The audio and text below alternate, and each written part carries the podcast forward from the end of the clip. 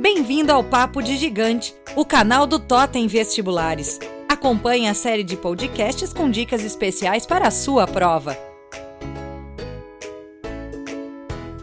Ouça agora as dicas de português com a professora Arali.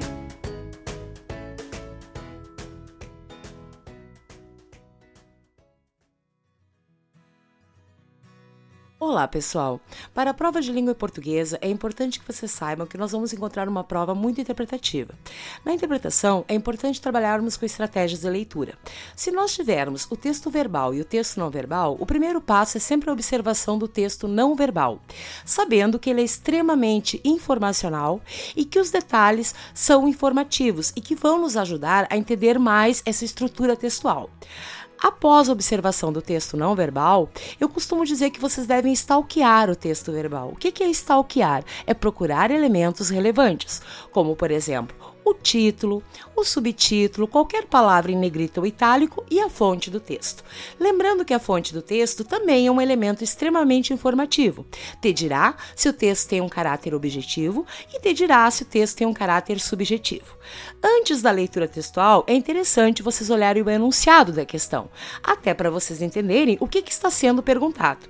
Aí vocês vão ler o texto e a leitura deve ser feita com calma. É uma leitura que deve ser feita com calma para que você tenha tempo de compreender as informações textuais.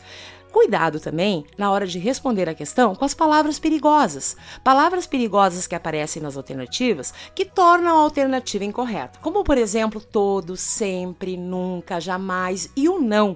Muito cuidado com o não, porque às vezes a informação está contida no texto e na alternativa ela vem com não, informação que não é textual. Então, cuidem palavras perigosas.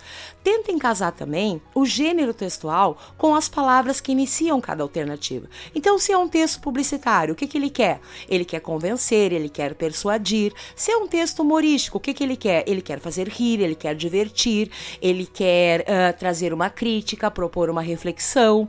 Então, sempre tentem casar as palavras iniciais e as alternativas com o gênero textual abordado. E cuidado, sobretudo, na hora de marcar. Na hora de marcar, você só pode marcar aquilo que você puder comprovar em algum elemento textual, que pode ser o título, o subtítulo, pode ser as linhas iniciais, as linhas finais. Agora, sempre tentem buscar uma comprovação. Não marquem no achismo. Marquem podendo comprovar com algum elemento textual o porquê você considera aquela alternativa como alternativa correta. Então, muito cuidado com a interpretação. Uma boa prova. Um beijo. Totem Vestibulares, gigante em aprovação.